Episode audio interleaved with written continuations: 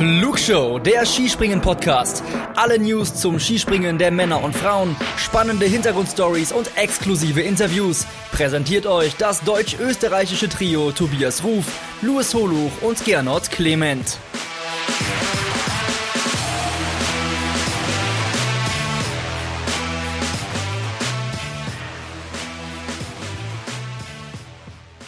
Ja, Halbzeit bei Olympia 2022 in Peking. Drei von fünf Bewerben im Skispringen sind Geschichte und darüber wollen wir jetzt sprechen in einer neuen Folge der Flugshow. Ja, unser lieber Tobi, der ist leider zeitlich verhindert. Der versucht nämlich gerade im Eiskanal von Yanqing sich im Einsitzer die nächste Medaille für Deutschland zu holen und deshalb schlüpfe heute ich, äh, Gernot Clement, in die Rolle des Fragenstellers. Ja, und diese Fragen, die werden dann wie immer ausführlich und auf den Punkt beantwortet von einerseits einer ehemaligen Weltklasse-Skispringerin und ja, ich glaube, man kann schon fast sagen Flugshow-Expertin, wenn man so will. Schön, dass du heute mit dabei bist wieder. Uli Kressler. Hallo Uli. Hallo, sehr gerne. Freut mich auch, dass ich wieder dabei sein darf. Schön, dass du da bist, lieber Uli. Und es ist noch jemand mit dabei. Wir sind heute ein deutsch-österreichisches Trio. Er ist, ich sag's so gern, das wandelnde Skisprunglexikon aus dem ja nicht wunderschönen, aber ich sag mal ganz okay in Bielefeld. Und es ist der Mann, der gefühlt seit 24 Stunden wach ist. Und ich bin wirklich sehr, sehr gespannt, ähm, was seine Meinung heute zu gewissen Themen sein wird, die wir heute besprechen. Die Rede ist von Skispringen, Journalist Luis Holoch. Hallo, lieber Luis. Ja, hallo ihr beiden und äh, gute Nacht, liebes Skispringen.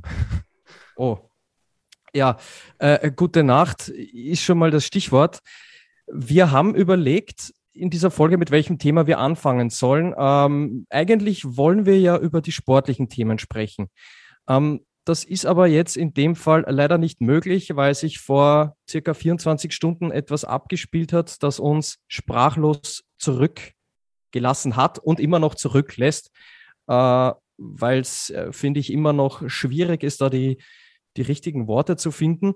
Ähm, es geht natürlich um diesen Mixed-Teambewerb gestern. Äh, es hagelte Disqualifikationen, ähm, gleich fünf an der Zahl und das Ganze ja, hat, ich glaube, man kann das so sagen, diesen Wettbewerb so gut wie zerstört, ähm, den Slowenien gewonnen hat vor Russland und äh, vor Kanada. Und da will ich direkt mal mit einer Hörerfrage, mit einer Hörerinnenfrage einsteigen, nämlich die Lena, die hat uns geschrieben, habt ihr Ideen, wie man sich nach so einem Wettkampf äh, wieder beruhigen kann?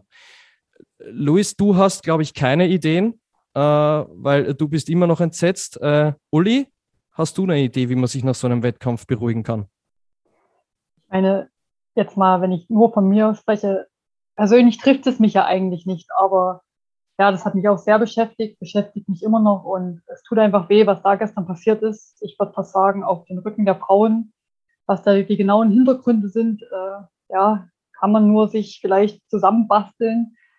Ich denke, es wird auch noch nicht das letzte Wort gesprochen sein darüber. Ich bin gespannt, wie es bei den Herrenwettkämpfen weitergeht. Ich glaube, das wird auf jeden Fall noch aufgearbeitet werden. Und ich möchte nicht wissen, was da gestern noch los war in China. Aber das kann erstmal wieder nur die Zeit bringen und ja, mir tun verdammt leid diese Sportlerinnen, die da disqualifiziert worden sind. Und es war ja nicht nur eine, es waren ja fünf und komischerweise immer diese Top-Athletinnen. Also wer da noch von Zufall spricht, dann äh, hat jemand gut das Lossystem bewirkt gestern. Äh, Luis, eine zweite Hörerinnenfrage, die ich zu dir rüberwerfen will nach Bielefeld. BTS Eka Tyro Dancing Queen hat geschrieben, ich fand das Mixed-Springen lächerlich. Wie fandest du es? Äh, ich würde sagen, das Springen ist lächerlich gemacht worden durch das, was da passiert ist, weil wenn man diese Disqualifikation mal außen vor lässt, äh, hätte das schon Potenzial für einen extrem spannenden Wettkampf gehabt, so wie diese Mixteam-Springen ja eigentlich immer sind und deswegen wir sie ja auch so lieben und uns eigentlich darauf gefreut haben. Aber ähm, wenn man jetzt so zurückblickt, der Tag hätte zu einem Feiertag äh, werden sollen und jetzt ist es äh, Skisprung-Trauertag geworden. Mhm. Ähm, es ist ja so, es haben drei Disqualifikationen im ersten Durchgang stattgefunden. Ähm, Sarah Takanashi, dann kam Daniela Iraschko-Stolz und dann äh, zum Schluss kam noch Katharina Althaus. Und im zweiten Durchgang äh, hat es dann die Norwegerinnen getroffen, Anna Odine Ström und dann auch noch Silja Opset.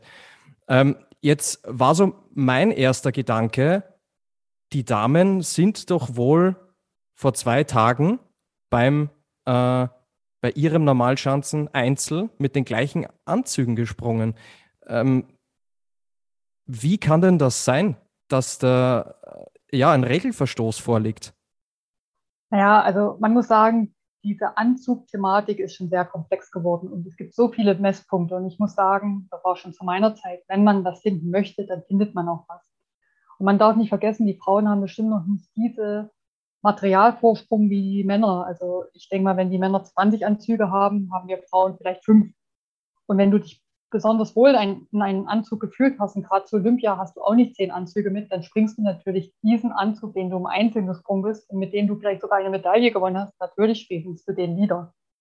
Klar dehnt sich Material aus und klar, es geht jeder an sein Limit. Es wird jeder diese Grenzen ausnutzen, austesten. Aber ich muss gerade auch sagen, bei der Daniela Iraschko, da habe ich schon immer gesagt, die drückt sich fast selber so eng, wie die Anzüge im Fernsehen aussehen. Wird wegen dem Band disqualifiziert. Und man findet wirklich, bei jedem könnte man was finden. Und wenn schon solche Disqualifikationen stattfinden, dann bitte nicht zur Olympia. Dann findet das meistens im Vorhinein statt, meistens vor dem letzten oder meistens am letzten Weltcup-Wochenende, wo nochmal scharf kontrolliert wird und gesagt wird, so, ihr bescheißt uns nicht und bitte macht an euren Anzügen was, beziehungsweise wo auch immer. Zur Olympia werdet ihr damit rausfliegen. Wurde aber nicht gemacht. Und ich kann mich nicht erinnern, dass es das je schon mal gegeben hat, dass die Favoriten bei so ein Großereignis disqualifiziert werden und dann so viele und nur Frauen und nur die Top-Athletinnen. Also irgendwas in meinen Augen passt da nicht und das hat nichts mit Fairness zu tun und wir sagen immer noch, das sind Olympische Spiele, wo doch Fairplay ganz hoch geschrieben wird. Und das war alles andere als fair gestern und es ging ja mit der Sarah Takanashi los. Man hat ja gar nicht geahnt, was da noch kommt. Ich dachte, das gibt's doch nicht. Die machen die Sarah Takanashi komplett kaputt. Und ich kann, konnte mir auch nicht vorstellen, dass Sarah Takanashi bewusst, sage ich mal, schummelt oder die Anzüge eigentlich okay sind. Da hat man ja das Drama noch gar nicht kommen sehen, was da eigentlich noch mit sich äh, gezogen wurde. Man kann das Ganze ja noch weiterspinnen. Was wäre gewesen, wenn Norwegen gleich disqualifiziert worden wäre? Wäre Deutschland zweiten Durchgang? Hätten die vielleicht noch um Bronze mitspringen können? Aber ist es dann wirklich diese Bronzemedaille, die man sich erhofft hat? Und wie der Luis auch gesagt hat, ich glaube, der Wettkampf wäre so spannend gewesen, weil man hat schon im ersten Durchgang gesehen, wie die Frauen, aber auch die Männer auf einmal über sich wieder hinausgewachsen sind. Also ich glaube, an Spannung wäre das gar nicht zu überbieten gewesen gestern, das Ganze. Und ja, es tut mir unendlich leid für die Athletinnen in erster Linie natürlich, aber auch für den Sport. Und äh, ich weiß nicht, was damit bezweckt worden ist oder man bezwecken wollte ja, ganz schwierig. Ja, es ist wirklich un unfassbar. Ähm, du hast es gerade wirklich perfekt zusammengefasst. Ähm, ich kann mich auch an diese Bilder erinnern von, von äh, Sarah Takanashi, die war ja wirklich untröstlich. Äh, und natürlich, du machst dir dann ja auch Schuldgefühle, weil äh, du bist ja ein Team, du bist zu viert und du willst Leistung bringen. Und dann äh, kannst du oder bringst die Leistung, aber sie zählt halt nicht. Aus irgendeinem Grund, äh, den man so einfach ähm, nur, nur sehr, sehr schwer ähm, nachvollziehen kann. Äh, Luis, ich glaube, du hast gestern auch in deiner äh, Sportradioschaltung auch schon gesagt, äh, sinnbildlich für den Wettkampf war für dich auch der Karl Geiger, ähm, der sich endlich mal äh, im Duell mit dieser ähm, tückischen Schanze hat durchsetzen können. Dann kommt er nach unten, ist im Auslauf, schaut auf die Anzeigetafel und sieht dann plötzlich, äh, dass Deutschland, ich glaube, Platz, Platz 8 war es dann, äh, korrigiere mich, wenn es falsch, falsch ist, ich glaube, Platz 8 war und, und ich glaube, genau in dem Moment ist dann halt die äh, Disqualifikation von Katharina Althaus in das Ergebnis mit einberechnet worden. Ähm, unglaublich, man, man arbeitet vier Jahre darauf hin, auf, auf dieses Großevent. Äh, es ist zum ersten Mal bei Olympia mit dabei gewesen, dieser Mixed-Bewerb. Ähm, ich glaube, Uli, du bist selbst schon mal bei einer Weltmeisterschaft äh, im Mixed gesprungen. Ähm, es ist so ein, so ein toller Wettbewerb, der auch da, ja, mithelfen soll, dass das Damen-Skispringen noch bekannter wird. Es ist ganz einfach ein, ein Wettbewerb, der, wenn er ähm, in geregelten Bahnen abläuft, ganz einfach Werbung für den Skisprungsport als solches ist. Und das, was wir gestern erlebt haben, das war keine Werbung, sondern das war ein Image-Schaden, weil die ganze Welt spricht jetzt zwar über Skispringen, aber nicht wegen toller Sprünge, sondern wegen einem Materialwirrwarr. Ähm, Luis, es hat Gerüchte gegeben, dass bei den Damen auch der Kontrolleur der Herren mit dabei war, Mika Juckera, äh, der ja den äh, langjährigen Materialkontrolleur Sepp Kratzer abgelöst hat. Ähm, weißt du da mehr dazu? War der Mika Juckera auch bei den Damenkontrollen mit dabei? Ist das überhaupt zulässig? Äh, dann fangen wir mit der Frage an. Nein, das ist nicht zulässig. Also es gibt eine klare Regel, die besagt, dass äh, Frauen nur von Frauen kontrolliert werden dürfen und Männer eben nur von Männern. Und ob er jetzt anwesend war, da widersprechen sich die Aussagen. Also äh, Aga Batschkowska, die für die FIS die Materialkontrolle bei den Frauen macht, sagt, nein, er ist nicht dabei gewesen. Es gibt aber eine Handvoll Springerinnen, die sagen, er ist sehr wohl dabei gewesen, was wiederum dafür spricht, dass er zumindest bei einigen Kontrollen anwesend gewesen ist. Und das ist ja nicht das Einzige, was gestern augenscheinlich anders gewesen ist. Also äh, Dani Raschke-Stolz und Anna Odine Ström haben beispielsweise berichtet, dass sie ähm, ganz anders vermessen wurden als sonst. Und äh, das äh, spricht ja auch dafür, was Uli eben gesagt hat, dass wenn man was finden wollte, auch was finden konnte. Weil es nun mal ein Unterschied ist, ob du äh, in Hochkreuz stehst oder die Arme anders hältst. Äh, das ist ja völlig klar bei einem dehnbaren Material. Und ja, weil eben, also das ist eigentlich das, was mich am meisten stört, dass das so ähm, Inkonsistenz abgelaufen ist, dass jetzt man plötzlich bei Olympia in einem Mixed-Wettbewerb plötzlich alles anders macht als vorher und dann auch nicht so transparent äh, damit ist. Also die, die, Teams sind ja anscheinend informiert worden. Das Ganze äh, äh, stellte sich der Öffentlichkeit dann aber erst nach dem Wettkampf äh, heraus. Und ich finde, das, das, das kann es einfach nicht sein. Also ich meine, Regeln sind doch dafür da, dass sie einheitlich gelten, egal ob es jetzt ein Weltcup oder ein Olympia ist. Und dann sollten sie auch so angewandt werden. Also das, das ist das, was mich am meisten daran stört. Ähm, Luis, ich glaube, wir sind uns einig, du verfolgst seit 20 Jahren und noch länger den Skisprungsport, hast aber sowas auch noch nie erlebt. Ähm, ja, ich, ich, bin selbst auch ziemlich fassungslos am Tag danach, muss ich sagen. Ich bin nicht nur müde, sondern auch äh, fassungslos. Ähm, ich habe am Rande mitbekommen, dass sich wohl kleinere Nationen beschwert haben, ähm, dass die deutschen Springerinnen eventuell zu große Anzüge hätten. Ähm, Hast du dieses Gerücht auch gehört? Und wenn ja, ähm, stimmt das? Also ich meine, so Gerüchte hört man immer mal wieder. Das ist äh, bei den Damen war es mir jetzt neu, ehrlicherweise. Ähm, ich habe das so noch nicht mitbekommen. Auch in Willingen habe ich da nichts äh, von mitbekommen. Bei den Herren hört man das immer mal wieder. Und äh, wenn dann plötzlich so kleinere Nationen auf dem Podium stehen, wie eben beispielsweise Kanada, äh, denen man ja diese Bronzemedaille um Gottes Willen nicht, nicht wegnehmen, die, die ist jetzt nun mal da, ist, ist, ist ja alles okay. Aber dann hat das schon einen faden Beigeschmack. Aber ähm, wie es um diese Gerüchte bestellt ist, da kann Uli, glaube ich, mehr zu sagen als, als wir als ehemalige Springerin. Ja, ich habe ja schon gesagt, es reizt ja jeder sein Material aus. Und es gab auch Phasen, wo man wirklich, gerade wenn man vielleicht selber gesprungen ist oder doch noch ein anderes Auge dafür hat, wo man wirklich schon gedacht hat, hm, der Anzug ist aber sehr groß. Aber ich denke, es gab genug Verwarnungen und dann hatte man es geändert, beziehungsweise es wurde disqualifiziert. Und ich glaube, es hätte auch keiner was gesagt, wenn diesem Billigen passiert wäre. Und das wäre auch irgendwo in meinen Augen fair gewesen, was Sie ja immer sagen, Sie wollen für Fairness oben, gegenüber auch den kleineren Nationen, die es eh vielleicht schon schwerer haben, weil sie nicht dieses Budget haben. Aber dann hätte das spätestens, allerspätestens Billigen passieren müssen. Und warum ging es denn im Einzelnen? als wenn die Anzüge jetzt über Nacht umgenäht worden sind. Ich sage ja, klar, manche haben für jeden Sprung einen neuen Anzug, aber ich glaube bei den Frauen nicht. Und wenn, hätte das vorher stattfinden müssen. Und vor allem im zweiten Durchgang sind ja alle Frauen den Anzug wieder gesprungen. Also das versteht ja auch kein Zuschauer. Das ist, also das muss man sich ja mal überlegen. Wir sind jetzt Experten und äh, wir wissen auch die Bedeutung, was so ein Anzug bedeutet. Ein Zentimeter mehr auf dieser Fläche trägt natürlich mehr. Das können ja auch viele gar nicht nachvollziehen. Aber im Endeffekt wird ja in vielen Medien auch so hingestellt, gerade jetzt aus deutscher Sicht, Katharina Althaus hat so einen großen Anzugssprung. Was denken sich denn viele? Dann hat sie ja schon vielleicht im Einzelnen auch betrogen, was ja an sich nicht so ist. Und alle wurden kontrolliert und wurden gleich disqualifiziert. Jetzt muss ich auch mal sagen, die Sloweninnen anscheinend, ob das jetzt alles so stimmt, ich war nicht vor Ort, das muss man wirklich nochmal im Nachhinein richtig recherchieren. die bekommt eine Verwarnung. Also dann wird nicht mit gleichem Maß äh, daran gegangen. Ich muss auch äh, einen Punkt da noch anfügen.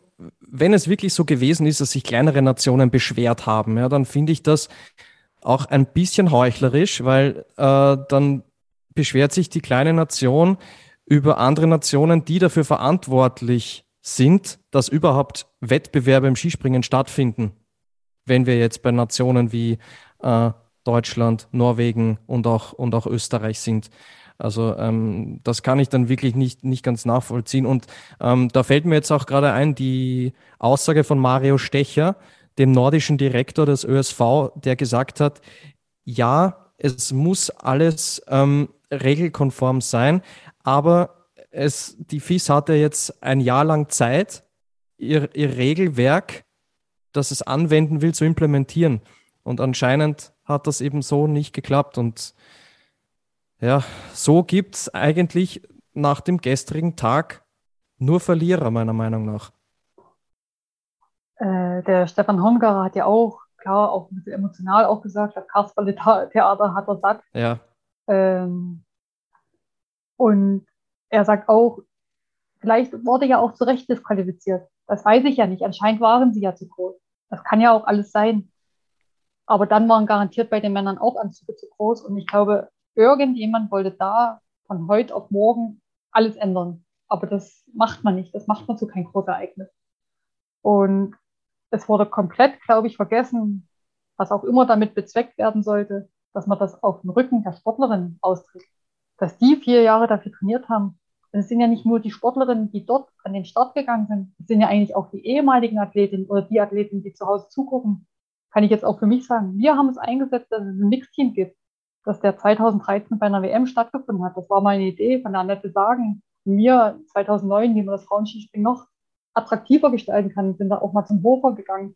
Und so ist das ins Rollen gekommen. Und dann wurde das eigentlich das Ganze, was dafür gemacht, erarbeitet wurde, mit Füßen getreten. Und ja, nehme die Worte. Also man kann nicht an so einem Tag weiß nicht, was das war. Also die FIS hat sich ja selber damit keinen Gefallen getan. Das muss man ja auch mal überlegen. Das ist ja die FIS, das ist ja der Skisprung. Die wollen ja, dass der Skisprung in aller Munde ist, aber positiv und nicht, wie es der Skisprung jetzt ist. Ich kann dem Ganzen nur beipflichten und genau deshalb ähm, habe ich dann irgendwo gesagt, es, es wurde in den letzten Jahren so vieles stillschweigend hingenommen. Jetzt muss auch wirklich mal, ja, ich will nicht sagen Tacheles geredet werden, aber jetzt, jetzt, jetzt, muss man mal damit aufhören, dass man alles so hinnimmt. Und äh, auch, genau aus diesem Grund ähm, habe ich dann auch einen Kommentar äh, für uns bei skispringen.com äh, geschrieben und ähm, mich dazu geäußert und gesagt, das ist das einfach, das war das Worst-Case-Szenario, was dem Damen-Skispringen an diesem Tag hätte passieren können. Dass äh, Leute, die damit noch nicht in Be Berührung gekommen sind, sagen, okay, da wird betrogen, wo es nur geht und das ist ja natürlich völliger, Hin, völliger Unsinn. Also wenn man mal schaut, ähm, was sich die Athletinnen, die es da erwischt hat, in ihrer Karriere haben zu Schulden kommen lassen oder eben auch nicht, wird man feststellen, dass das alles äh, tadellose Athletinnen sind. So. Und ähm, es ist ja dann für den Zuschauer auch nicht nachvollziehbar, wieso da so ein Unterschied gemacht wird. Wieso werden die Norwegerinnen ohne jede Vorwarnung rausgenommen? Urscha Bogatay nach dem ersten Durchgang aber nicht. Und ähm, würde ich jetzt ausnahmsweise mal in die Rolle des Fragenden schlüpfen, weil dieses Thema Verwarnungen, das, also man hört da immer mal wieder davon, aber es ist ja keine ähm, Regel im eigentlichen Sinne. Ähm, vielleicht kannst du uns und auch den Leuten da draußen erklären, Uli, was es mit diesen Verwarnungen auf sich hat. Wieso wird überhaupt ein Unterschied gemacht zwischen einer Verwarnung und einer Disqualifikation, wenn doch Regelbruch eigentlich gleich Regelbruch ist? Naja, ich habe vorhin noch ein Interview gelesen von Kratzer, der eigentlich auch gesagt hat, unsere Prämisse war immer, die Materialkontrolle darf in einem Wettkampf nie ganz im Vordergrund stehen. Sie ist eine Randerscheinung, die Fairness und Chancengleichheit garantiert. Und so sollte das auch gehandhabt werden. Und ich habe ja gesagt, es gibt so viele Messpunkte. Es ist ja nicht nur der Anzug, es sind die Skier. Die Skier dürfen nur so und so breit sein. Dann darf der Ski nur und so viel aufgegabelt sein. Also Schuhe dürfen nur eine bestimmte Größe haben. Die Teile dürfen eine bestimmte Größe haben. Also das wissen ja viele Zuschauer gar nicht, wie viel man kontrollieren kann, könnte, wollte. Das schafft man auch gar nicht äh, in einem Wettkampf und mit jedem Athleten. Deswegen hat man ja eine lange Saison und meistens jeder einmal dran. Und diese Verwarnung ist eben so, was ich schon gesagt habe, Material dehnt sich aus. Und wenn ich sage, okay, ich bin jetzt beim Vermessen und der ist mal 0,5 zu groß, dann sagt man, pass auf, ihr näht danach. Oft gehen ja Athleten und gerade vor Großereignissen sind wir, ich weiß nicht, ob es noch so gemacht wird, aber wir haben es teilweise gemacht, sind hingegangen, passt der Anzug so. Ja, passt, haben uns sogar nochmal offiziell den Schritt messen lassen, weil das ist ja auch so ein ganz wichtiges Kriterium. Und da kann man schon mal sagen, Mensch, wegen ein Zentimeter, pass auf, wenn ich dich nochmal erwische, dann bist du wirklich raus. Klar kann man das jetzt, klar, das ist Regelbruch, aber es ist auch ein Material, was arbeitet. Das darf man nicht vergessen.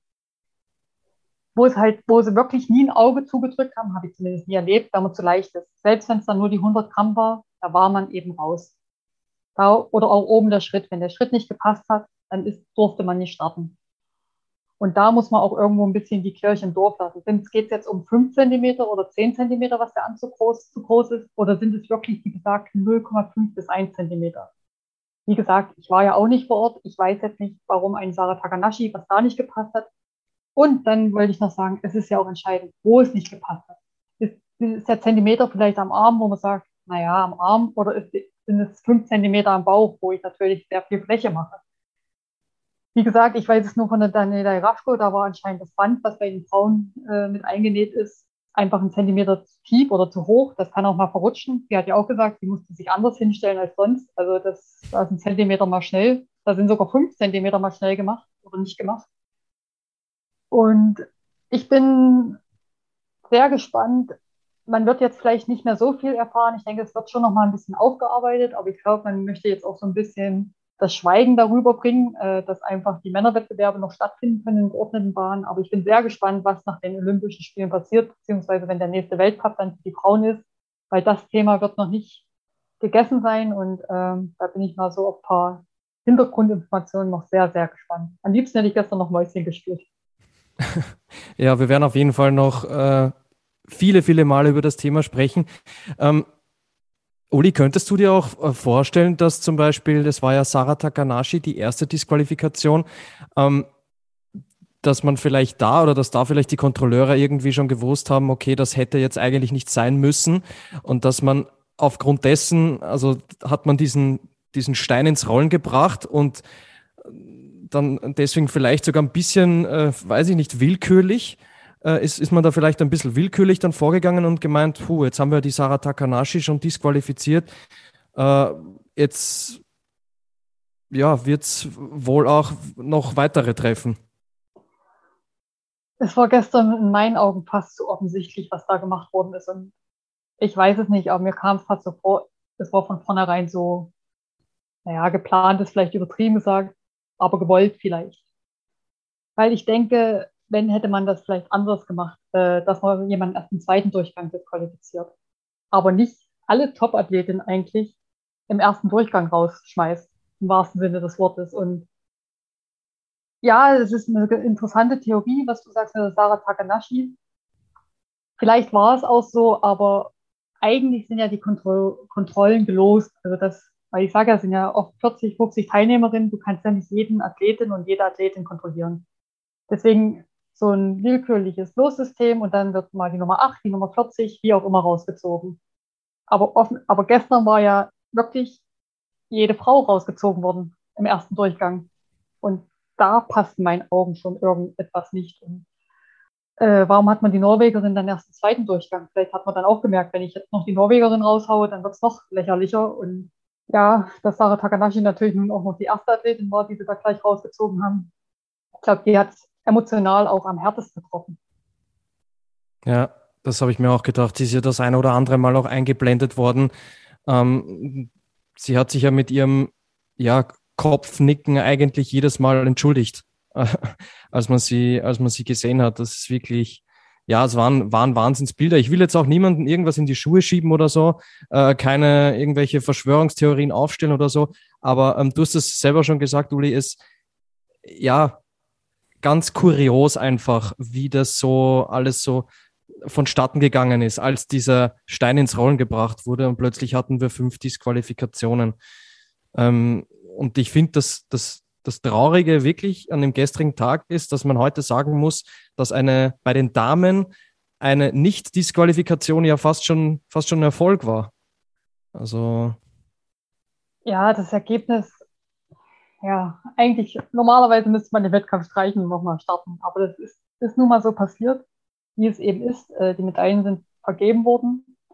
Und wenn man dann überlegt, dass Japan ja fast noch die Bronzemedaille geschafft hätte, also wenn das eine Takanashi, die wäre ja vielleicht dann doch nochmal ganz anders gesprungen. Die hat ja gleich nach ja, ihrem Sprung ja. geheult. Äh, hätte man ja fast mitgeheult, so ungefähr. Ähm, obwohl man ja selber, also jetzt ich als Zuschauer gar nicht betroffen war, aber da hatten wir, ich bin auch jahrelang mit diesen Athletinnen gesprungen und man kann sich da nur reinversetzen und das war eigentlich diese Gelegenheit, nochmal eine zweite Chance bei Olympischen Spielen zu bekommen. Und die wurde einem so genommen, auf so eine Art und Weise. Ich hätte auch nie es für möglich gehalten, dass man einen Skisprungwettbewerb so beeinflussen kann. Also, dass das vielleicht in anderen Sportarten möglich ist, aber dass das im Skispringen so, so in dieser Extremform möglich ist. Und äh, ihr habt es ja schon ganz gut bei Skispringen.com äh, geschrieben. Das war jetzt leider der dritte Großwettbewerb, wo über den Wettkampf diskutiert wurde, was passiert ist damals in Seefeld mit der Katharina Althaus mit den Haltungsnoten. Letztes Jahr mit Marita Kramer, was für mich auch eine absolute Frechheit war. Und jetzt wieder. Ja, bei Marita Kramer meinst du die wahrscheinlich die Verkürzung im Finaldurchgang oder auf der, auf der Normalschanze? Ja, genau, weil das habe ich auch noch nie erlebt, dass das bei den Männern gemacht worden ist oder dass man das vor der aller, aller, allerletzten Springerin macht. Als Jury, nicht als Trainer. Mhm. Aber das, äh, ja, da holen wir jetzt zu weit aus. Ja, du hast es auch gerade schon angesprochen, völlig skurril auch dann, dass Japan noch die Chance hat, sich doch irgendwie noch Bronze zu holen. Es war ja im letzten Sprung dann das Duell äh, Jojo Kobayashi gegen Mackenzie Boyd Klaus. Äh, und ich glaube, es waren so, ich glaube, um die zehn, waren es zehn Punkte in Ach, etwa? 8,3, ja.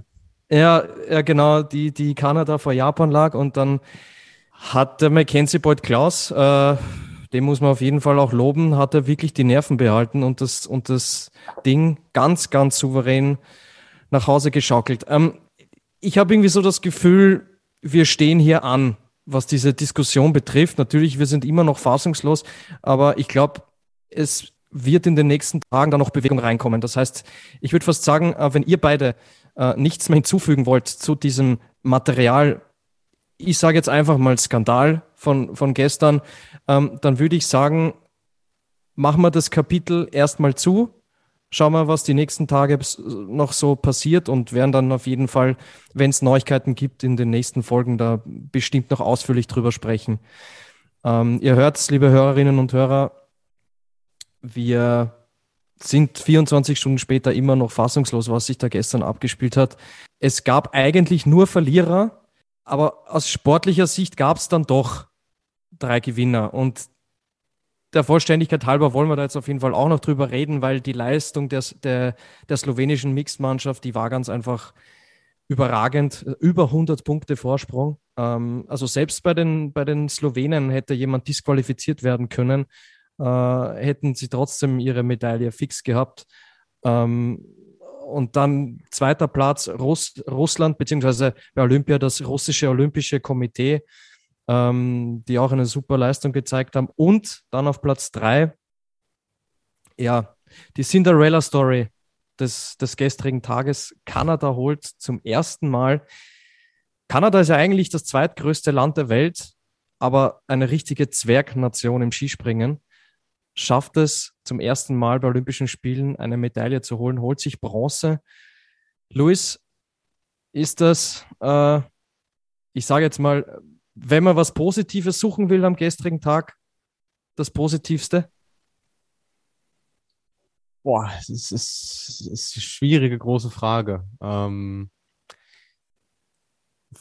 lässt man mal diese, die, dieses Materialthema außen vor, ist es auf jeden Fall äh, eine großartige Geschichte, weil wir von einem Land sprechen, ähm, bei de, in dem die letzten brauchbaren Chancen vor geraumer Zeit dicht gemacht wurde, wo, wo es kaum finanzielle Möglichkeiten gibt und die sich weite Teile ähm, selbst finanzieren und äh, weite Teile des Jahres auch in Europa verbringen. Von daher ist das schon, schon cool, dass die Kleinen in dem Fall ähm, so groß geworden sind.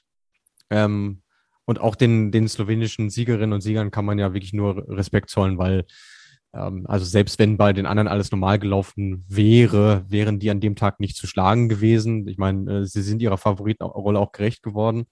Ähm, dass es witzigerweise auch noch der erste Podestplatz bei einem Großereignis für ein slowenisches Mixed überhaupt ist, äh, passt dann irgendwie auch in die Geschichte, äh, kann man so sagen. Und äh, also zumindest für uns kam ja jetzt auch die, die Medaille für das russische Olympische Komitee ne, nicht ganz so überraschend, weil ähm, hatte mit Uli im Vorfeld auch äh, geschrieben und sie sagt, ja, Russland, äh, die muss man schon im Auge behalten und äh, recht hat sie gehabt.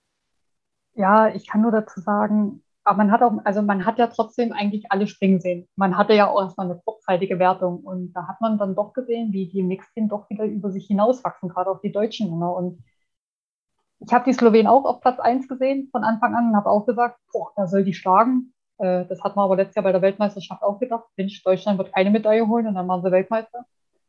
Deswegen, man weiß ja nie, wie sich so ein Wettkampf entwickelt. Und gerade wenn es eng beieinander ist, und das sah ja, wenn man jetzt mal die ganze Wertung reinnehmen wird und so an, aus. Und ich glaube, selbst dann hätte vielleicht Slowenien doch mal ein bisschen Nervenplatten bekommen. Vielleicht gerade sogar die Männer. Und das darf man nicht unterschätzen. Die konnten ja sowas von frei ausspringen danach. Da war ja überhaupt keine Gefahr mehr, dass diese Medaille verloren geht, diese Goldmedaille. Und auch der Mackenzie bei Cloud, der ist super gesprungen. Der war auch im Einzelnen super, da werden wir ja auch noch drauf kommen. Und klar muss man das erstmal machen, aber es war ja nie die Drucksituation, dass er jetzt wirklich 107 Meter springen muss oder so.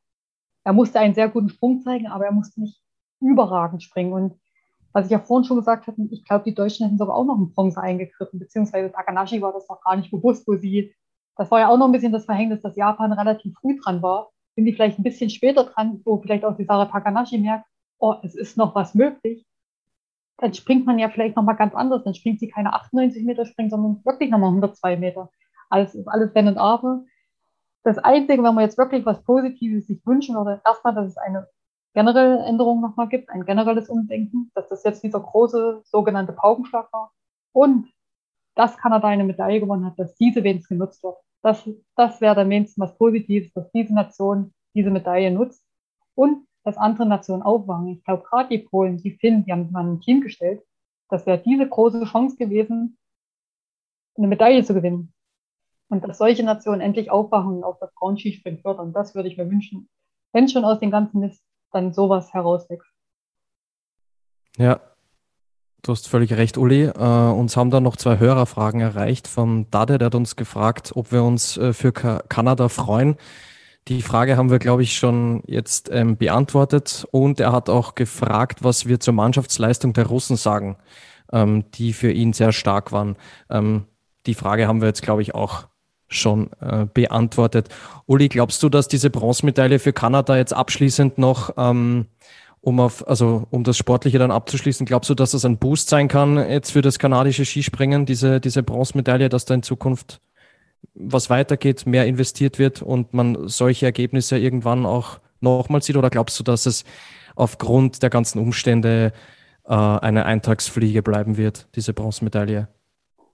Ich denke mal, jetzt wird die Medaille schon gehypt und es wird bestimmt auch erstmal viel versprochen. Und das ist ja das, was ich gerade gesagt habe. Wenn man sich was wünscht, dann, dass diese Medaille, wenn es dazu beiträgt, Kanada, diese Skination weiter zu fördern und zu unterstützen. Weil ich weiß auch, die haben ein ganz komisches System, da zählen wirklich nur Medaillen. Und dann werden diese Sportarten weiter ganz, ganz, ganz, ganz groß gefördert. Und sobald man nichts gewinnt oder nichts zu Medaillenkandidaten hat, man fast keine Chance. Ja, und ich denke aber unter normalen Umständen hätten gestern die Medaillen andere gewonnen. Auch, äh, man spricht ja nur von Kanada. Ich glaube, auch Russland hätte es dann gestern doch sehr schwer gehabt. Aber so ist es nun mal. Anscheinend hatten sie diese besseren Anzüge oder waren am regelkonformsten, sind natürlich trotzdem gut gesprungen. Ich will das jetzt auch wirklich nicht schmälern und das Ergebnis steht und man muss fairerweise auch dann einfach diesen drei Nationen natürlich gratulieren. Mhm.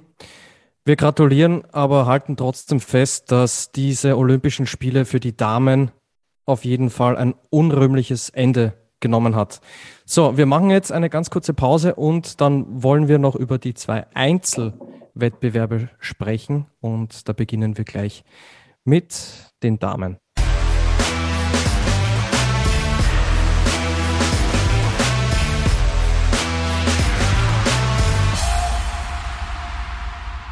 Wir sind zurück in der Flugshow. Wir ziehen unser Olympia-Zwischenfazit und wollen jetzt über den Einzelwettbewerb bei den Damen sprechen. Es war ja der erste Wettbewerb äh, im Skispringen bei diesen Olympischen Spielen. Am 5. Februar haben die Damen auf der Normalschanze den Anfang gemacht.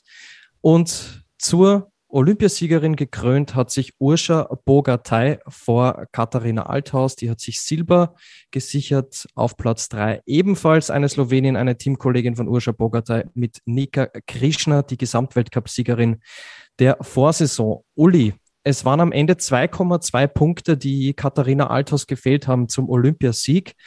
Es gab danach ein paar kritische Stimmen, wo es geheißen hat, man hätte vielleicht etwas länger warten müssen, bis man Katharina Althaus runterlässt. Äh, stimmst du diesen Leuten zu, die das sagen? Ja, weil die Zeit wäre gewesen. Ich weiß jetzt nicht ganz genau, wann die Ampel auf grün geschalten ist, aber ich glaube, man hätte sie sogar noch mal runternehmen können, weil es ging immerhin um den Olympiasieg und gut, man weiß nie, was passiert wäre. Das ist ja immer so. Ich glaube, äh, mit diesen Bedingungen, dass sie da so einen Sprung noch raushaut, ich glaube, sie hat gar nicht gedacht, dass er so viel wert ist. Weil wenn man sieht, wie knapp es war, ich meine, es gab eine knappere Entscheidung, aber sie ist ja fast auf die grüne Linie gesprungen. Ja, man hätte warten können und ich denke auch sollen, der Fairness halber weise. Aber das war ja noch der kleinere Skandal, wie man jetzt im Nachhinein weiß. Es waren am Ende, ich glaube, ein bisschen mehr als ein Meter, der letztendlich gefehlt hat, so eineinhalb Meter. Ähm, ja, Freude und Leid liegen nah beieinander, ein bisschen Windpech und schon hast du Silber. Ich habe mich im, nach dem Wettkampf kurz gefragt, ähm, weil ich Katharina Althaus dann noch beobachtet habe, war sie eher enttäuscht, weil sie Gold nicht geholt hat, oder war sie ähm, trotzdem happy über diese Silbermedaille? Uli, wie, wie war da dein Eindruck? Also sie hat ja im Interview gesagt, dass sie sich mega freut und dass das auch alles so okay ist und dass sie die Medaille gewonnen hat, aber ich glaube, im ersten Moment hat sie sich schon geärgert.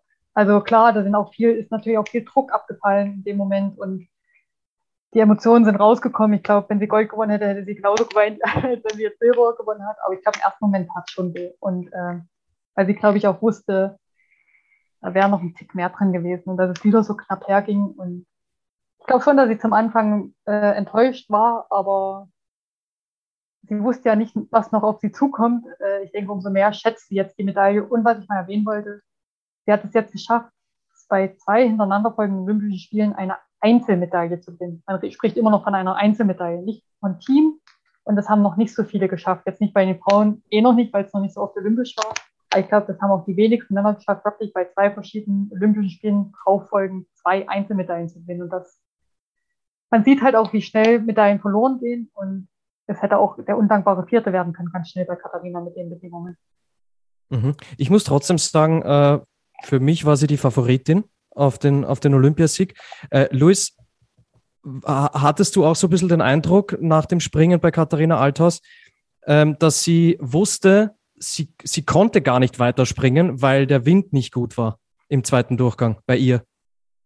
Ich denke mal, das ist ihr dann äh, im Laufe der Minuten irgendwo bewusst geworden, ja. Und dann reagierst du natürlich anders auf, äh, auf, das, auf das Ergebnis. Ähm, sie hat ja selber auch gesagt, so ganz perfekt war der zweite Sprung nicht. Also sie hat schon auch so ein bisschen, ähm, ich will jetzt nicht sagen die Schuld, aber die Ursache äh, dafür bei sich gesucht. Und äh, ich meine, so ist Kata normal, die ist auch eine astreine Sportsfrau und äh, würde dann niemandem irgendwie mutwillig was unterstellen oder so. Und äh, letzten Endes äh, kann sie mittlerweile, glaube ich, auch äh, sehr gut damit leben. Mhm. Ähm, Urscha Bogatay hat noch nie ein Weltcup-Springen gewonnen, kann sich aber jetzt Olympiasiegerin nennen. Luis, hat sich dieser Triumph für dich abgezeichnet oder nicht? Ehrlicherweise nicht. Also für mich war in, auch in den Tagen jetzt in, äh, in, in, Peking bislang die stärkste Slowenin insgesamt Nika Krishna. Also ich hatte mir vorher gedacht, so wenn, wenn eine das Gold für Slowenien holt, dann ist es sie. Äh, dass es Urscha Borgatay geworden ist, äh, hat mich dann schon irgendwo überrascht, weil sie jetzt auch in der Vergangenheit nicht immer die, die nervenstärkste war. Also sie hatte schon das ein oder andere Mal Chancen auch auf ähm, Podiumsplätze oder gar Siege, die sie dann doch außer Hand gegeben hat. Aber es spricht natürlich absolut für einen Reifeprozess äh, bei ihr, dass sie diesen Erfolg jetzt geholt hat. Mal ähm, im Sommer haben wir oft darüber gesprochen, wie wie stabil, wie stark sie gesprungen ist und sie hat dort die, die Springen ja auch gewonnen, nur dieser Weltcupsieg fehlte ihr eben und jetzt an dem einen Tag ist für sie eben alles aufgegangen. Und äh, ich bin ehrlich, da habe ich mich auch für, für sie gefreut, weil ähm, auch bei ihr in der Karriere nicht immer der Weg äh, steil nach oben gegangen ist. Auch sie hatte schon äh, schwere Verletzungen hinter sich. Und äh, man kann da definitiv nicht von einer unverdienten Olympiasiegerin sprechen. Mhm. Auf Platz 4, Uli, Sarah Takanashi, für die gehen diese Olympischen Spiele jetzt ähm, ja sehr unschön zu Ende. Du hast vorher schon kurz angesprochen, du weißt im Moment nicht, für, äh, um, um wen es dir mehr leid tut. Äh, Sarah Marita Kramer, die gar nicht erst anreisen hat können, jetzt äh, Sarah Takanashi mit äh, zwei vierten Plätzen. Wie bitter ist das für sie? Ja, eigentlich ist ja oft so, wenn eine Sportlerin ganz viel gewonnen hat, was die Sarah Takanashi ja durchaus hat, dann sagt man immer, ja, jetzt sind auch mal andere dran, aber irgendwie, ihr gönnt mir das einfach mal, dass sie endlich dieses Gold gewinnt.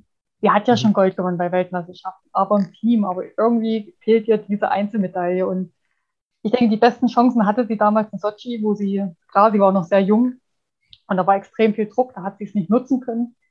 In Südkorea habe ich sie gar nicht so zu den Favoriten gezählt. Ich muss sagen, auch jetzt nicht, bin ich ganz ehrlich. Also ich habe gesagt, wenn, wird es vielleicht knapp Bronze. Gut, im ersten Training hat sie sehr überzeugt. Ich sagte Sarah Takanashi, nächstes Mal anreisen, gar nicht trainieren, Probesprung springen. Ich glaube, weil das hat man schon oft bei Sarah Takanashi erlebt. Die dominiert die ersten zwei Trainings und dann baut sie eher ab, wo die anderen zulegen. Und ich glaube, das war auch immer Sarah Takanashis Stärke, dass es eben bei normalen Weltcup-Springen gibt zwei Trainingssprünge, das war's und dann wird der Wettkampf begonnen. Und das habe ich jetzt schon ein paar Mal beobachtet, auch bei Großereignissen. Ich glaube, sie sollte wirklich mal zwei Training auslassen und dann springen. und ähm, man stelle sich mal vor, in Südkorea wäre dieser dritte Platz nicht ausgegangen. Das war ja damals auch klar. Dann wären sie jetzt viermal Vierte bei den Olympischen Spielen. Also die Bronzemedaille, die sie vor vier Jahren gewonnen hat, die wird sie noch höher jetzt schätzen. Aber sie wird eben auch nicht jünger. Und äh, vielleicht geht es sich irgendwann mal noch aus, dass sie dann doch Gold und wenn es bei der Weltmeisterschaft ist, gewinnt. Aber natürlich, das arbeitet mit mir und das macht es ja für die nächsten kommenden Großereignisse nicht leichter. Zumal ja auch viel darüber berichtet wird jetzt über Sarah Takanashi und die Großereignisse.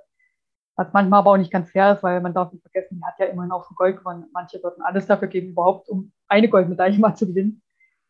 Äh, so darf man es dann manchmal auch nicht sehen. Und zu den Slowenen noch mal ganz kurz und auch zu Katharina Althaus. Also die drei hatte ich auf dem Zettel, bloß ein bisschen andere Reihenfolge. und die Krishna, denke ich mal, die hatte im ersten nicht die Chance, diesen Sprung auszuspringen. Da hätten sie wirklich gleich eine Luke tiefer gehen sollen. Der Wind ist ja dann ein bisschen aufgefrischt. Sie konnten alle drei keine gute Landung setzen. Und da war schon die Medaille, die Goldmedaille ein bisschen weggeworfen bei der Krishna, obwohl sie eigentlich gar nichts dafür konnte. Aber das ist ja auch noch so ein Thema für sich, wie der Frauenwettbewerb überhaupt gestartet wurde, für welchen geht. Das war auch nicht zu meiner Zufriedenheit und fand ich auch schade, dass der Frauenwettkampf auch so zäh gestalten worden ist durch die Jury. Nicht durch die Frauen an sich, sondern durch die Jury und das habe ich leider auch nicht verstanden. Mhm. Luis, was sagst du zur, zur Durchführung? Äh, kann ich mich Uli nur anschließen. Also ich habe nicht verstanden, wie so oft jetzt bereits in der Saison, warum auf die wechselnden Bedingungen nicht reagiert wurde, weil es wurde ähm, der zweite Durchgang aus dem gleichen Gate gestartet, wie der erste aufgehört hatte. Und es macht halt einen Unterschied, ob du einen bis anderthalb Meter Aufwind die Sekunde hast oder eben gar keinen oder beziehungsweise Seitenwind. Und der zweite Durchgang war einfach urzäh, bis es dann mal um die Medaillen ging. Also im zweiten Durchgang lebte dieser Wettkampf ausschließlich von der Spannung und ich finde, das, ja, also da muss man dann irgendwo auch, auch lernen. Ich meine, das äh, Thema hatten wir oft jetzt im Podcast und auch bei der, äh, bei der neuen Ski-WM in Oberstdorf ja schon, dass wir gesagt haben, also dieses Thema Wettkampfsteuerung, das ist äh, eine mittlere Katastrophe bisweilen. Und da steht der Wettkampf auch äh, sinnbildlich für, weil du vermittelst immer wieder diesen Eindruck, die Springerinnen können es einfach nicht besser. Und dann siehst du am nächsten Tag diesen Herrenwettkampf, wo Leute, die keine Weltcup-Punkte geholt haben, in der ganzen Saison plötzlich 100, äh, über 100 Meter springen. So, und das, das kann es halt einfach nicht sein. Tut mir leid. Naja, vor allem die Herren sind aus der gleichen Luke gestartet wie die Frauen bei teilweise besseren Bedingungen. Ja, ja. Und dann muss man, darf man nicht vergessen, wenn die Herren aus der gleichen Luke springen, fahren die trotzdem schneller an als wir, ich sage jetzt mal wir, weil wir Frauen, weil die etwas dynamischer sitzen können, kompakter einfach. Das ist einfach anatomisch so gegeben. Also wir müssen schon drei Luken mehr noch Anlauf kriegen, um die gleiche Geschwindigkeit zu erzeugen. Das ist der eine Punkt. Und da muss man auch sehen, bei den Männern, da sind welche 100 Meter gesprungen, waren dann 30. Also es ist ja dann auch nicht im Sinne des Erfinders. Und äh, auch bei den Frauen, ja, das bisschen vorführen, aber die können nichts dafür. Und was ich sagen wollte, diese Anlage in China, die muss ja ganz, ganz extrem sensibel sein mit Wind. Also ich habe es Luis dann mal zwischendurch geschrieben, auch selten so eine Anlage erlebt, wo der Wind dann doch so viel Einfluss auf den Sprung an sich hat. Also Wind, Aufwind, Rückenwind hat immer Einfluss, aber dort an dieser Anlage muss es ganz extrem sein. Hast du Aufwind, geht es von allein, aber sobald du ein bisschen Rückenwind hast, geht gar nichts mehr. Ich glaube, das liegt auch mit an der Höhe dort, dass die Schanzenanlage auf so einer Höhenlage eben gebaut sind. Und deswegen hätte man noch sensibler reagieren müssen. Und mit dem, man hat es ja auch dann, wir kommen ja gleich auf die Männer, man hat es ja auch gesehen, im Endeffekt wurden die Besten in meinen Augen etwas vorgeführt, beziehungsweise die hatten eigentlich gar keine Chance da anzuknüpfen, gerade weil der Wind dann auch noch gedreht hat. Und man muss auch sagen, das hat auch der Innauer gut angesprochen, man muss auch über die Windkompensation nochmal nachdenken, weil bei Aufwind zu springen ist es einfach leichter als bei Rückenwind. Und für Rückenwind, und ich habe das jetzt in meiner Karriere erlebt, ich hatte leider auch oft das Pech, dass ich mehr Rückenwind als Aufwind hatte. Die Punkte sind zu wenig, was man da gut geschrieben bekommt. Und äh, bei Gates ist es eigentlich zu viel, wenn man geht runter geht. Und da müsste die FIS auch nochmal grundlegend überlegen, ob man nicht, das ja auch wenn Seitenwind, wenn es Seitenwind gibt, passt die Kompensation auch nicht. Und das war auch so ein grundlegendes Problem, was sich da besonders jetzt komischerweise auch bei diesen zwei Einzelwettbewerben nochmal besonders hervorgehoben hat, dieses Problem. Ja, wir kommen gleich zu den Herren. Markus Eisenbichler, finde ich, hat es ganz gut beschrieben. Er hat gesagt, wenn der Wind nicht passt, dann fällst oben wie ein Sackel. So hat das so hat das, glaube ich, gesagt. Äh, wir kommen gleich zu den Herren. Äh, ich möchte nur ganz kurz noch ähm, der Vollständigkeit halber über die restlichen DSV-Damen sprechen. Auf Platz 19 Juliane Seifert, ähm, 22 Selina Freitag und Platz 24 Pauline Hessler. Ähm, solides Ergebnis aus eurer Sicht oder also angesichts der bisherigen Saisonleistungen, sage ich jetzt mal so? ich denke, viel mehr war nicht zu erwarten. Also mich hätte jetzt wirklich überrascht, wenn Julian Seifert doch wie letztes Jahr bei der WM auf der Großschanze dann doch ein Top-10-Ergebnis macht auf einmal. Aber da ist, glaube ich, auch die Schanzenanlage viel zu kompliziert. Also es ist, glaube ich, eine sehr schwere Schanzenanlage. Das haben auch viele gesagt, äh, sich da einzukufen. Und ähm, auch eine Pauline Hessler, das waren auch ihre ersten Olympienspiele, klar, für Selina Freitag auch. Muss ich sagen, die hatte auch wirklich zweimal wirklich Pech mit dem Wind. Die hat sie eigentlich gut geschlagen. Und ich glaube, die hat das gestern auch gar nicht schlecht gemacht. Zumindest im ersten hatten wir das ja gesehen äh, ja, ich glaube, mehr konnte man einfach nicht erwarten. Und äh, wir Deutschen können froh sein, dass es gerade die Katharina Althaus gibt, beziehungsweise dass sie wieder in dieser Form ist, wie wir sie auch kennen. Und ja, sie deckt da ganz viel mit ab. Ne? Das muss man auch sagen, was sie da für eine Last auf den Schultern hatte. Und umso mehr muss man auch die Silbermedaille jetzt schätzen, auch wenn es vielleicht hätte Gold werden können. Aber wie gesagt vorhin, es hätte auch ganz schnell der vierte Platz sein können. Ja, absolut. Und ich möchte zu den beiden Jüngeren noch sagen, also die haben ja beide so ein bisschen auch ihre Vorgeschichte gehabt vor diesem Wettkampf. Also Selina Freitag, äh, vor allem äh, durch den Sturz in, in Willingen. Also ich ja, war echt erstaunt, wie gut die jetzt beieinander war. Und vor allem der zweite Sprung im Einzel war, war richtig gut. Das war der elfbeste Sprung in diesem, in diesem Durchgang. Ähm, und bei Pauline Hessler habe ich ehrlicherweise nach dem Probesprung, der wirklich völlig in die Hose gegangen ist, gedacht, oh, jetzt äh, weiß ich nicht, ist sie vielleicht so ein bisschen vom Ereignis erschlagen, was ja auch anderen äh, äh Springerinnen so ging, die das auch offen zugegeben haben. Ähm, aber auch sie, finde ich, hat einen, hat einen sehr vernünftigen Wettkampf gemacht. Letzten Endes muss man bei allen dreien aber sagen, auch bei Juliane Seifert, ja, das Ergebnis fügt sich irgendwo in, in den Saisonverlauf mit ein. Das ist ähm, so, so hinteres Mittelfeld, nicht gut, aber auch nicht schlecht. Nicht gut, aber auch nicht schlecht, finde ich fast auch ganz gut die Leistung der österreichischen Damen äh, zusammen in diesem Einzelbewerb. Schauen wir da nochmal kurz drauf. Äh, Lisa Eder als Beste auf Platz 8. Das finde ich sehr erfreulich, die ja erst ähm, nachgerückt ist. Das ist wirklich eine, eine tolle Leistung von der Lisa. Platz 12, Daniela Jeraschko-Stolz. Ja, ist auch, finde ich, sehr hoch einzustufen, wenn man bedenkt, dass sie mit Schmerzen, mit starken Schmerzen zu kämpfen hatte und sie zwischendurch sogar überlegt hat, ob sie überhaupt antreten soll. Und auf Platz 20 ähm, die Eva Pinkelnick, Sarah Marita Kramer ja wegen einer Corona-Infektion leider Gottes nicht mit am Start gewesen. Luis? Ich möchte gern der Lisa Eder ein großes Kompliment aussprechen. Und ich finde, die ist auch in allen Berichterstattungsformen völlig untergegangen, äh, was die im Einzel mit so wenigen Trainingssprüngen auf der Schanze abgeliefert hat. Also wirklich äh, Shampoo, sagt man, glaube ich, in Österreich. Habe ich ja bei dir gelernt, lieber Gernot. Ähm, und auch im Mixed war ihr Sprung wirklich, wirklich gut. Nur man, oder, ihre Sprünge, nur ähm, ja, es, es, es ist am Ende irgendwo in den Hintergr äh, Hintergrund gerückt. Aber für sie hoffe ich einfach, dass sie dieses positive Erlebnis, ähm, diese tollen Sprünge, die sie gezeigt hat, äh, mit äh, in die restliche Saison nehmen kann. Ähm, ist natürlich für sie ein ganz anderes Erlebnis als letztes Jahr, ähm, wo es für die nordische Ski-WM sich nicht ausgegangen ist. Und ich hoffe, dass ihr das für die Zukunft äh, Auftrieb gibt. Ja, und ich glaube auch, dass wir von Lisa Eder in Zukunft noch mehr Supersprünge sehen werden. Da bin ich mir ziemlich sicher. Werner Schuster hat auch gemeint, äh, als er sie mal gesehen hat, er war sehr beeindruckt von, von ihrer Sprungkraft. Also da glaube ich, dürfen wir uns noch auf, auf vieles freuen in der Zukunft. Ansonsten, ähm, vielleicht das noch abschließend zu den Damen, das möchte ich auch hier kurz erwähnt haben, lagen ein bisschen die Nerven blank im österreichischen Team. Äh, es war ja so, dass Harald Rotlauer, der Cheftrainer, nicht vor Ort war. Ähm, als Kontaktperson wollte man dann das Risiko nicht eingehen, ist dann in Österreich geblieben. Ja, und so wurde quasi über Nacht Thomas Diethardt, der vor äh, wenigen Monaten noch selbst gesprungen ist, ähm, plötzlich über Nacht zum, zum Cheftrainer bei, bei den österreichischen Damen. Danach äh, hat es dann aber plötzlich Streit gegeben. Harald Rotlauer hat kritisiert, er ist zu wenig in die Kommunikation eingebunden worden. Ähm, ja, es soll zwischendurch sogar gar keine Kommunikation stattgefunden haben. Äh, dann hat sich äh, Thomas Dietert hat gemeint, dass die Kommunikation gut läuft. Ähm, also sind da die Meinungen etwas auseinandergegangen und dann hat der Mario Stecher der nordische Direktor sozusagen ein Machtwort gesprochen und hat gemeint, es ist geklärt, alles aus der Welt. Ich glaube, äh, man sollte da jetzt auch einen Haken dran machen. Es war vor allem auch fürs österreichische Team alles andere als eine leichte Situation bei den Damen hier bei den, bei den Olympischen Spielen. Thema ÖSV. Ich glaube, das ist die beste Überleitung äh, zum Herrenwettkampf.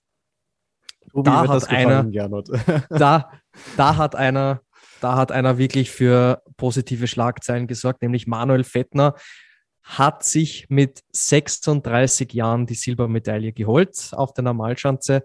Die Goldmedaille, die ging souverän, das muss man ganz klar so sagen, an Jojo Kobayashi und ähm, ich finde, die hat er sich auch redlich verdient für seine Leistung. Und Bronze ging an einen ich würde ihn mal Normalschanzenspezialisten nennen, nämlich äh, David Kupacki, der sich ja damals in Seefeld 2019 äh, den WM-Titel auf der Normalschanze auch geholt hat. Äh, Manuel Fettner, lieber Uli, ich gehe mal davon aus, als du noch aktiv warst, du hast sicher auch das, das eine oder andere Mal mit ihm zu tun gehabt oder bist selbst mit ihm am gleichen Wochenende auf der gleichen Schanze gesprungen, oder? Ja, auf jeden Fall. Und ich habe Manuel Fettner dieses Jahr wirklich äh, beobachtet, auch die letzten Jahre, weil das ja wirklich auch ein Herrn so einer, wenn ich bin jetzt auch fast 35, langsam kommt eine Generation nach, die man eben nicht mehr so kennt. Und äh, ich werde jetzt sagen, ich kenne ihn jetzt auch nicht so, aber er war ja 2013 bei der WM und ich habe schon seine Karriere verfolgt und vor allen Dingen habe ich immer einen Hang zu den älteren Springern, weil mir gesagt wurde, der 30 ist noch fast zu alt, um da noch anzugreifen. Und deswegen freut es mich umso mehr, dass er das jetzt geschafft hat. Und mich hat schon gefreut, dass er überhaupt in den Olympischen Spielen fährt. Also ich habe da wirklich mitgefiebert mit Manuel Vetter. Ich hoffe, er hört es mal. Und ich hatte ihn auf dem Zettel. Ich habe ihn auf Platz 3 getippt auf die Normalschanze, ohne jetzt was da war, weil er mir im Training schon gut gefallen hat. Und ich glaube, er hat einfach die Erfahrung gehabt. Und ich glaube, er wusste auch, er hat trotzdem nichts zu verlieren. Er hat es nochmal zu den Olympischen Spielen geschafft. Ich glaube, er hat auch seinen Fokus, denke ich mal, mehr auf das Team-Event schon gelegt, also auf der Großschanze, wo er sagt, da ist vielleicht seine Chance am größten. Und da sieht man mal wieder, was Erfahrung macht. Äh, das hat man beim Kubacki gesehen. Peter Preetz ist ja ganz knapp an Bronze gescheitert. Also die Erfahrung spielt, glaube ich, immer mehr eine Rolle, was oft unterschätzt wird. Und wenn man auch sieht, wo der Kamin Stoch auf einmal wieder war. Aber für den Manu hat es mich total gefreut und äh, ist wie das beste Beispiel, nie aufgeben. Hat er wirklich jetzt, ich denke, es haben ganz viele gesagt, Manu, pack doch die Skier endlich weg, das wird nichts mehr. Legst du beiseite, gerade nach letztem Jahr. Aber nein, er hat weitergemacht und er hat es jetzt nochmal geschafft. Und allem zu trotz äh, das Silber gewonnen und das war für mich bis jetzt eigentlich mit so das Schönste. wir, wir haben ja heute über sehr viel Negatives gesprochen, aber das war eigentlich so das Schönste bis jetzt und vielleicht wird sogar das Schönste bleiben. Ja, der Mann war zwischendurch sogar kaderlos, ist aus allen ÖSV-Kadern geflogen und jetzt kommt er so zurück und holt die Silbermedaille auf der Normalschanze. Das ist wirklich eine unfassbare Geschichte und er hat es auch mit beiden Skiern in den Auslauf geschafft. Also da muss man ihn auch, ihn auch nochmal äh, doppelt loben, den, den Manuel Fettner. Da ist natürlich bei mir auch die Freude, die Freude riesengroß. Äh, wirklich eine, eine tolle Geschichte.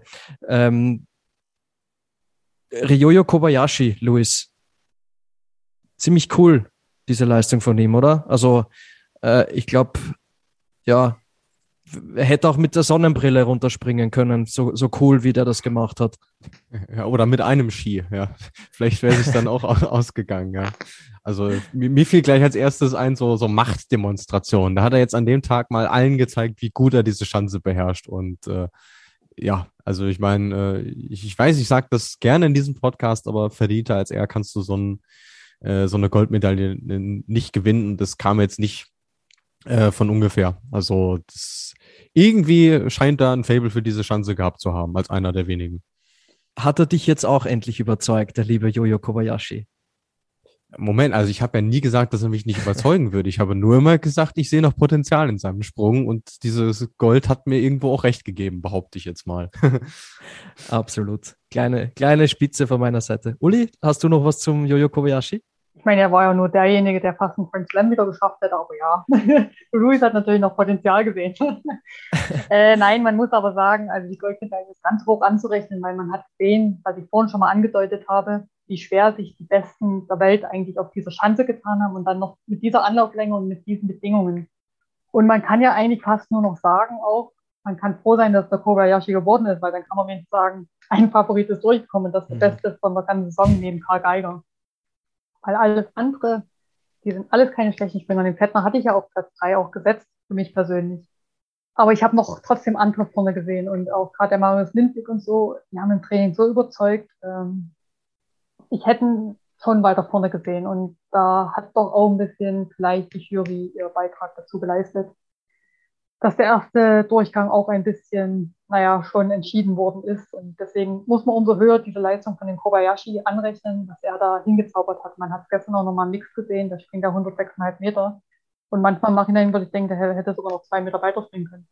Ich weiß gar nicht, wie bewusst den Trainern das vielleicht war, dass Japan und Pongo noch gestern hätte mitspringen können.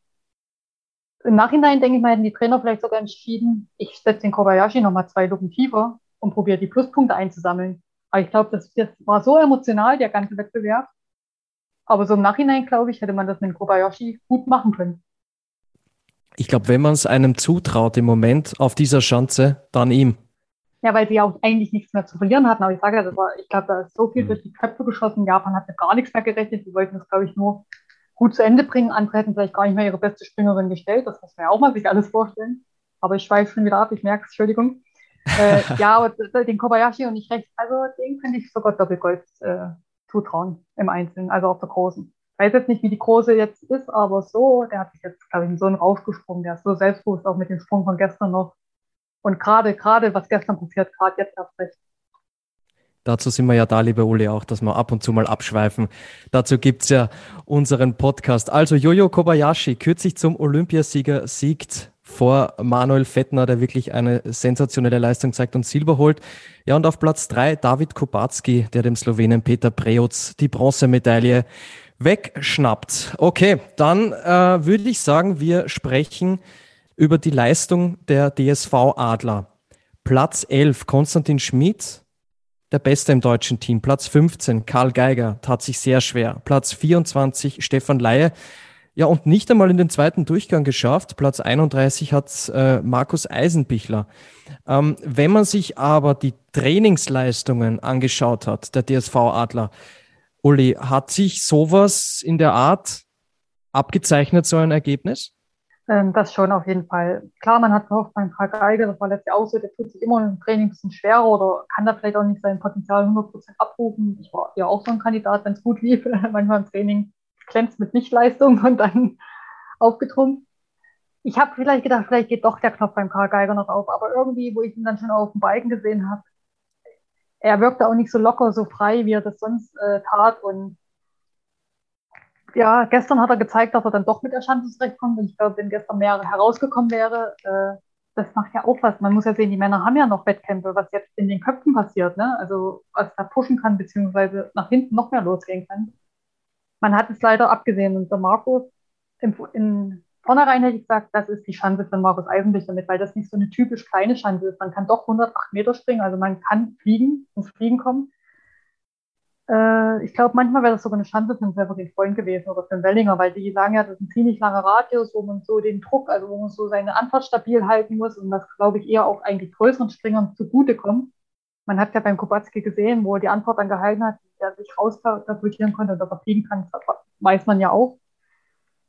Aber so ist es und ich bin gespannt. Die große Schanze kennt ja auch keiner. Das ist ja diesmal das Spannende an diesen Olympischen Spielen. Das war ja immer eine Premiere, wo man schon mal, wo man auch schon mal Meinung hatte, wie ist die Schanze. Ich weiß eigentlich gar nichts von der großen Schanze. Und ja, da bin ich gespannt, wie morgen das Training losgeht. Und aber wie gesagt, den Kobayashi sehe ich ganz vorne mit dabei und ich hoffe nur für die Deutschen, dass sie sich noch reinfuchsen. Konstantin Schmid, der elfte Platz, finde ich eigentlich sensationell. Wenn da noch ein anderer Deutscher ganz vorne mit gewesen wäre, dann das ist ein Top-Ergebnis. Auch Stefan Laie, muss man sagen, nach der Vorgeschichte, hatte gleich im zweiten Durchgang auch ein bisschen Pech mit den Bedingungen. Fand ich jetzt auch nicht verkehrt, aber gerade unsere zwei Trümpfe haben leider noch nicht gestochen. Mhm. Äh, Luis, der Karl Geiger hat gemeint nach dem Wettkampf, er weiß selber nicht, wo der Fehler liegt. Also ähm, er weiß nicht so richtig, woran es hakt. Ist es vielleicht wirklich das größte Problem, dass man diese Schanze vorher noch nicht kannte und deshalb ganz einfach innerhalb kürzester Zeit, also innerhalb von zwei, drei Tagen, ähm, diese Fehler nicht ausbessern kann? Boah, das würde ich so nicht sagen, weil ich meine, du hast ja im Vergleich zu einer Weltcup-Veranstaltung schon mehr Sprünge, ähm, um die Schanze kennenzulernen. Aber mei, manche Schanzen sind nun mal schwieriger zu knacken als, äh, als andere. Und äh, aber ich glaube, umso wichtiger für ihn war zunächst mal der zweite Sprung im Einzel, dass er gemerkt hat, okay, da, da löst sich was, da ist die Anspannung auch weg, nachdem er jetzt wusste, okay, Medaille, äh, die kriegt, die kriegt wer anders ähm, und dass er jetzt im, im Mixed seinen Sprung auch äh, hinbekommen hat, weil ansonsten äh, wir, wir kennen ihn ja auch ein bisschen und wissen, äh, er denkt schon über vieles auch nach und das hätte ihm sicherlich nicht gut getan, wenn er jetzt nochmal auf eine neue Chance kommt, vor dem äh, Hintergrund, dass er sich mit der anderen schon schwer getan hat. Äh, so gesehen äh, war das für ihn auf jeden Fall ein positiver Aufwärtstrend zur rechten Zeit auf jeden Fall noch.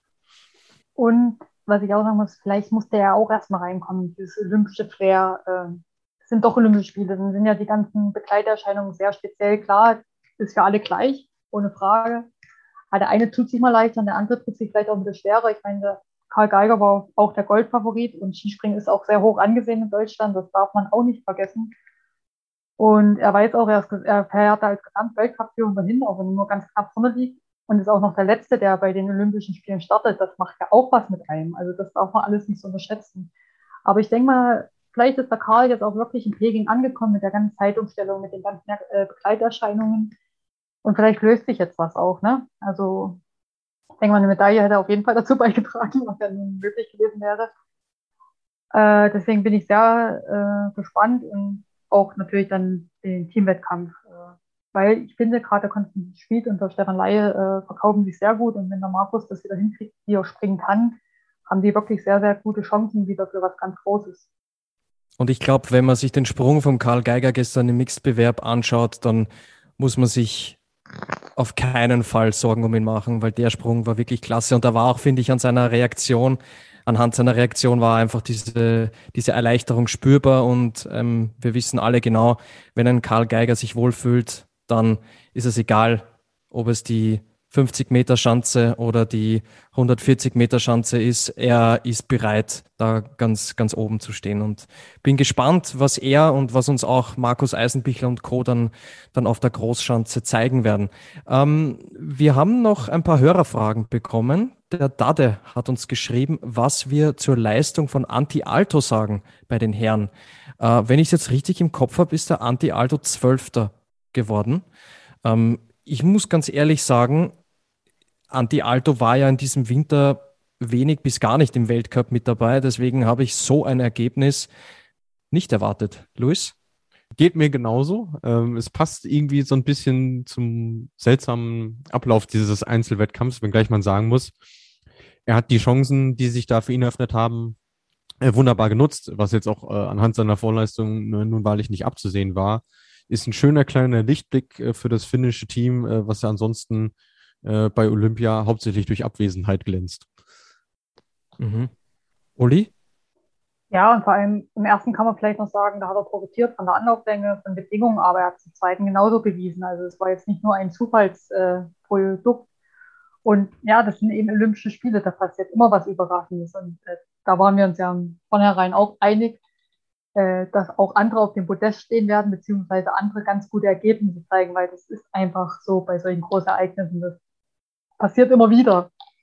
Und dieser ist es leider noch durch andere Sachen geschehen, aber es haben ja im Einzelnen gerade bei den Männern ganz viele ihre Top-Leistungen gezeigt auf einmal. Und äh, ja, der Zwölfte ist verdient und hoffentlich bauen sie wenigstens ein bisschen drauf auf.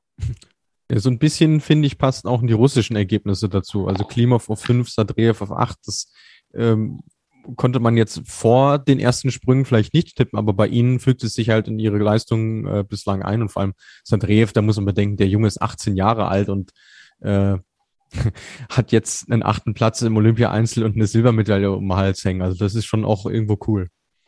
Den Klimov, der hat mir aber gut gefallen im Training. Mhm. Der war immer von dabei. Also nach dem ersten Training hatte ich ihn, also Luis, du kannst bestätigen, weil ich habe dir meine Favoriten geschrieben, hatte ich sogar mit ja. einfach mal ein bisschen als Außenseiter auf die Medaille Bronze, glaube ich, äh, Silber gesetzt, weil der wirklich im Training überzeugt hat, in jedem Sprung. Also es war nicht mal ein einzelner Sprung, wie es viele gezeigt haben, der war wirklich vom ersten Sprung da.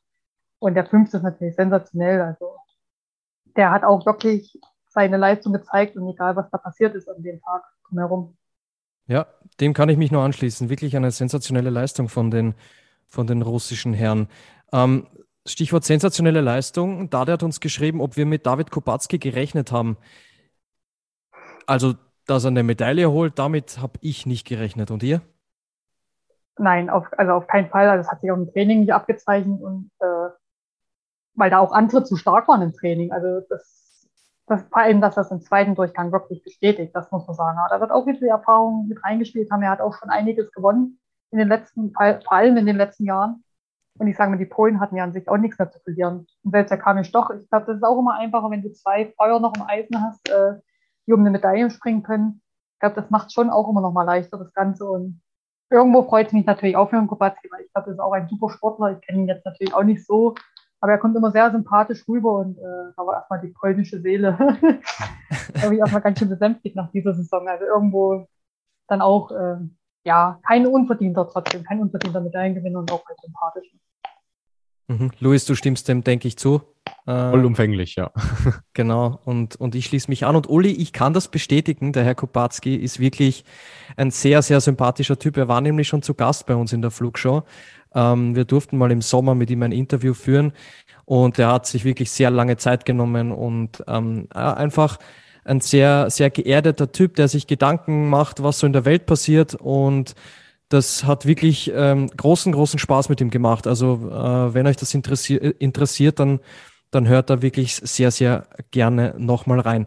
So, und mit dieser Hörerfrage möchte ich jetzt äh, die beiden Einzelwettkämpfe abschließen.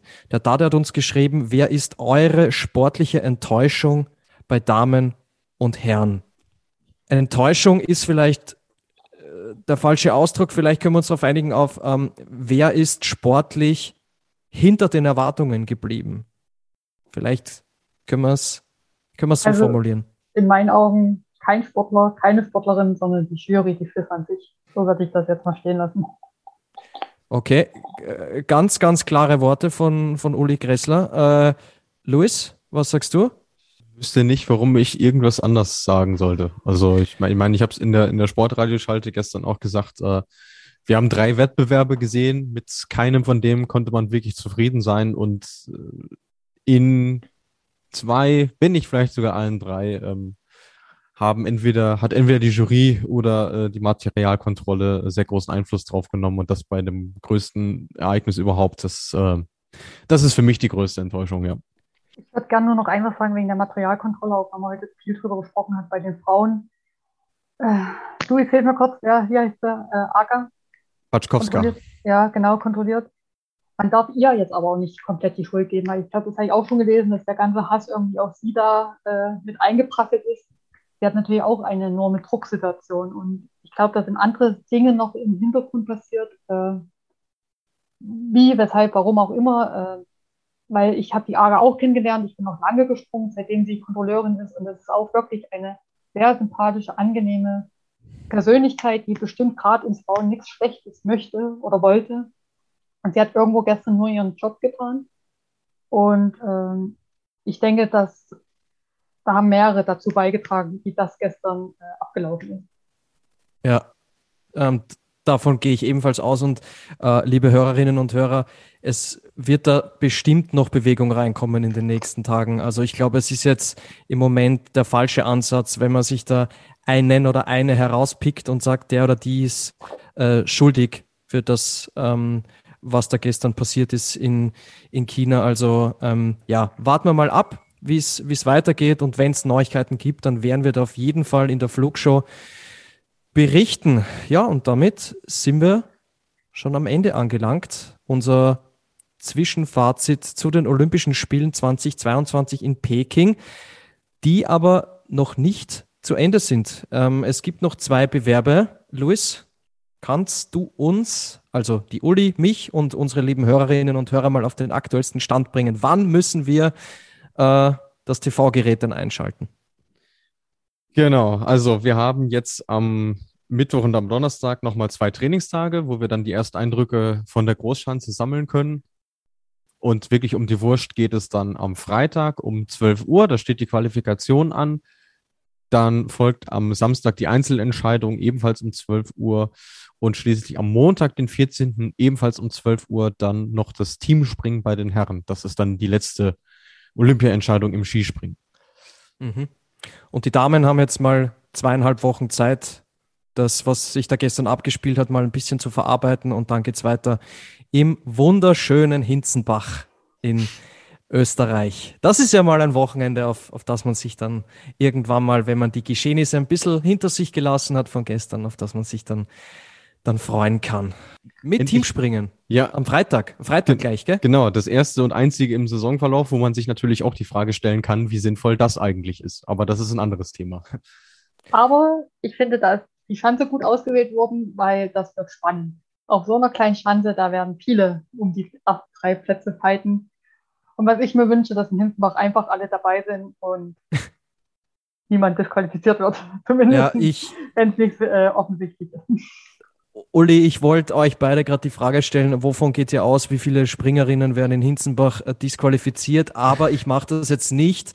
Ähm, aber liebe Hörerinnen und Hörer, ihr merkt, dieses Thema, es macht was mit uns und äh, ja, wir sind einfach knapp 24 Stunden nach diesem Wettkampf einfach immer noch frustriert äh, und können eigentlich gar nicht wirklich glauben, äh, was, sich da, was sich da abgespielt hat. Aber ja, weiter kommen wir jetzt eh nicht. Und ich würde sagen, wir machen jetzt Schluss für heute. Ich brauche ein bisschen Schlaf, bevor es bei mir dann äh, weitergeht mit Olympia-Nachtdiensten. Äh, ich glaube, Luis, du brauchst auch ein bisschen Ruhe nach den Geschehnissen. Äh, und lieber Uli, du hast ja, du hast ja im Vergleich zu uns noch ganz andere Pflichten. Ähm, also ich sag schon mal herzlichen Dank, lieber Uli, äh, dass du an diesem wichtigen Tag, also in dieser äußerst wichtigen Folge für, für uns, fürs Skispringen allgemein äh, mit dabei warst. War wirklich, war mir eine sehr, sehr große Freude, liebe Uli. Und ja, Luis, bei dir ist, gilt natürlich das Gleiche wie für die, wie für die Uli. Bei dir freue ich mich genauso, dass du, dass du dabei bist. Wir, wir tauschen uns ja eh auch tagtäglich immer aus äh, über die neuesten Entwicklungen in dieser wunderbaren Sportart.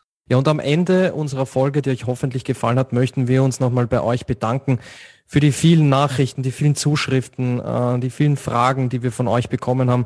Äh, es hat uns wirklich sehr, sehr gefreut, dass auch euch dieses Thema so nahe geht und euch das so wichtig ist. Ähm, wie gesagt, wir sind überwältigt äh, von der Vielzahl an Nachrichten, die uns da von euch erreicht haben. Ähm, seht uns das nur bitte nach, dass wir nicht in unserer Folge alle, alle Fragen beantworten können und auf alle Fragen eingehen. Und ja, dann sind wir schon am Ende angelangt. Ähm, ihr könnt uns bei Social Media, könnt ihr uns gerne folgen. Wir sind vor allem bei Instagram viel unterwegs äh, unter dem Namen Flugshow. Schaut da gerne mal vorbei. Wir machen da auch immer eine aktuelle Berichterstattung, äh, oft auch in der Story und ihr findet da auch die Links zu unseren Folgen. Ähm, Seit neuestem kann man jetzt auch eine Bewertung machen bei Spotify. Macht das auch sehr gerne. Schreibt uns eine, eine Rezension, da würden wir uns sehr über, über fünf Sterne freuen. Ja, und ansonsten wünsche ich, wünschen wir euch noch gute und faire restliche Olympische Spiele und bis dahin fliegt soweit es geht und tschüss.